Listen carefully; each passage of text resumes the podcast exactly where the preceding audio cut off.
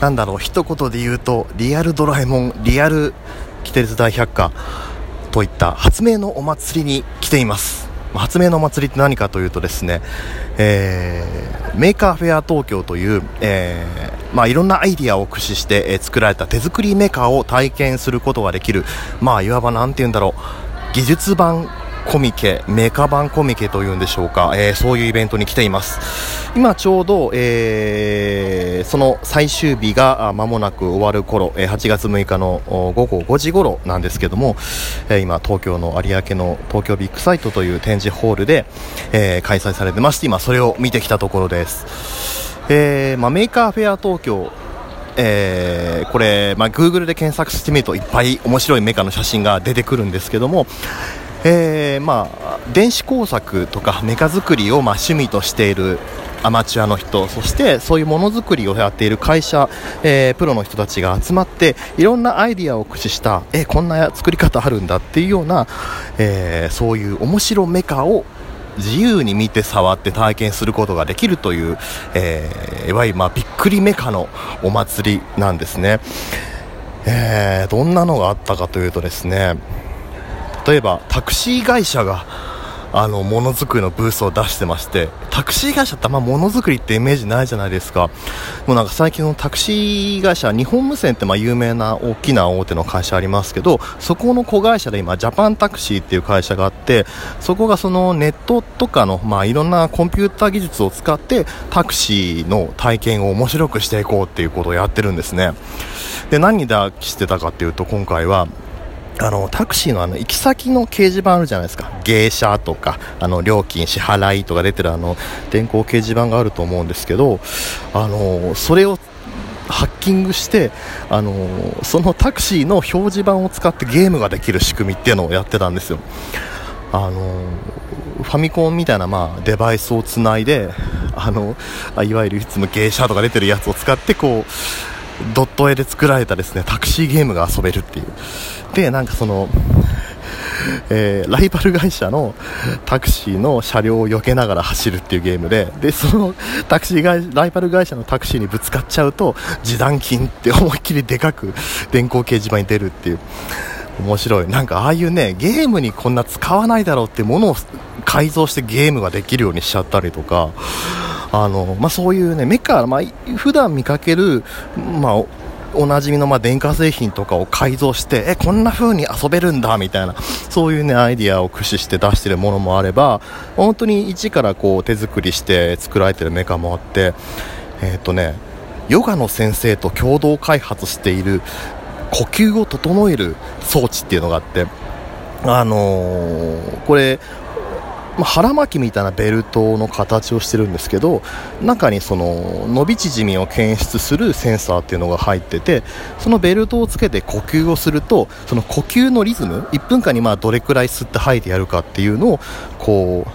うなんていうか検知して自分のこう呼吸のちょうどいいリズムっていうのを検出してくれるんですって。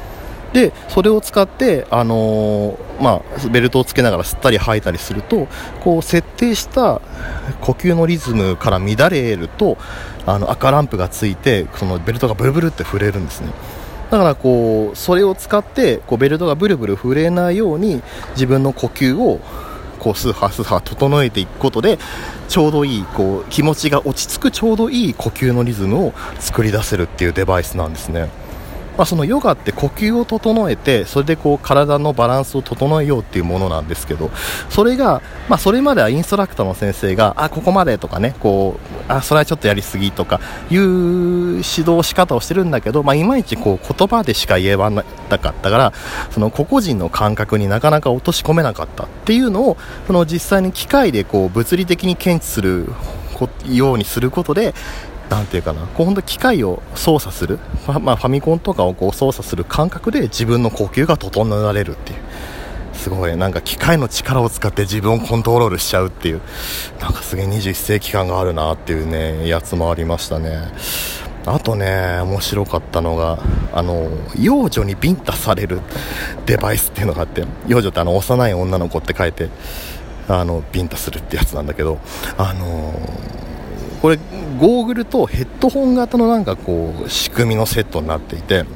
まあ、ゴーグルをつけると目の前にこうコンピューターグラフィックスで描かれた女の子の画像が出てきてその動画の中で女の子にビンタをされるんですね。でその女の子がビンタする瞬間に合わせてこうつけてるヘッドホンのデバイスにあの電流が流れてビンタされる感覚が味わえるっていう。ちょっと電流流されるっていうからちょっとビクビクしてたんですけどその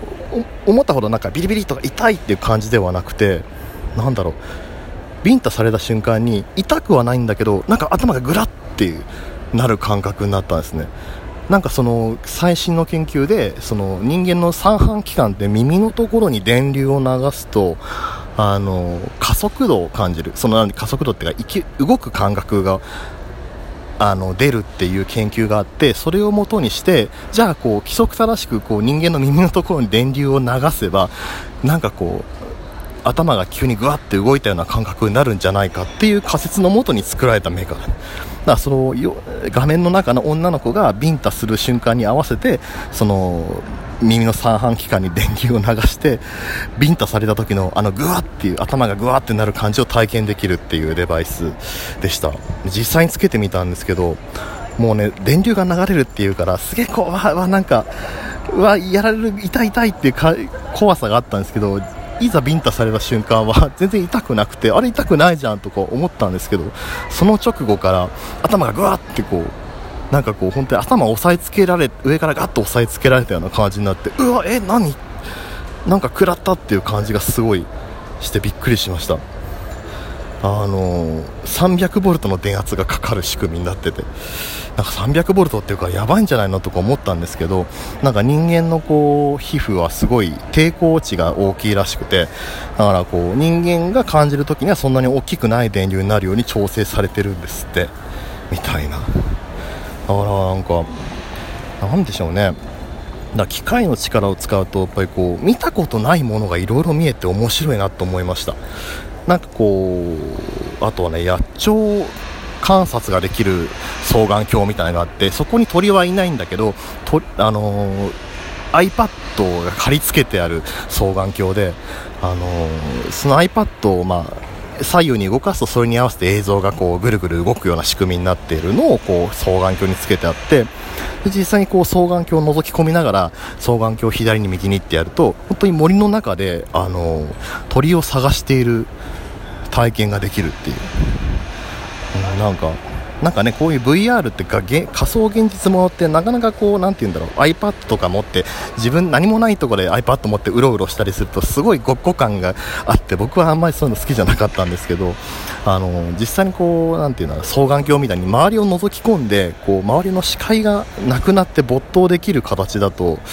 あのすごく本当にあの野鳥観察をしているような気分になるなっていう、うん、なんかなんでしょうね。やっぱなんかこうなんか面白いことないかなとかね常日頃思ってるんですけどもなんかこう機械を組み合わせることでこんなに面白い体験ってまだまだできるんだっていうアイデアがたくさん感じられてすごい面白かったです。あのー、ツイッターのハッシュタグで、えー、MFT で数字で2017って検索すると、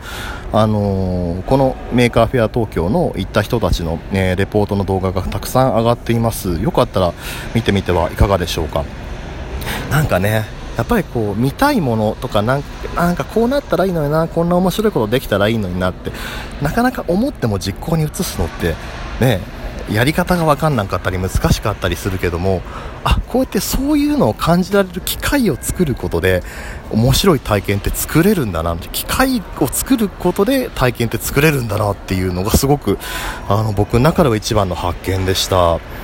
あのまあ、今年はね、えーと、今日までなんですけども毎年この夏の時期にやってますメーカーフェア東京、まあ、カタカナでメーカーフェアって検索するといろいろ出てくるんで興味があったらぜひ検索してみてください。ということで今日はですねこのメーカーフェア東京2017の会場からお届けしました。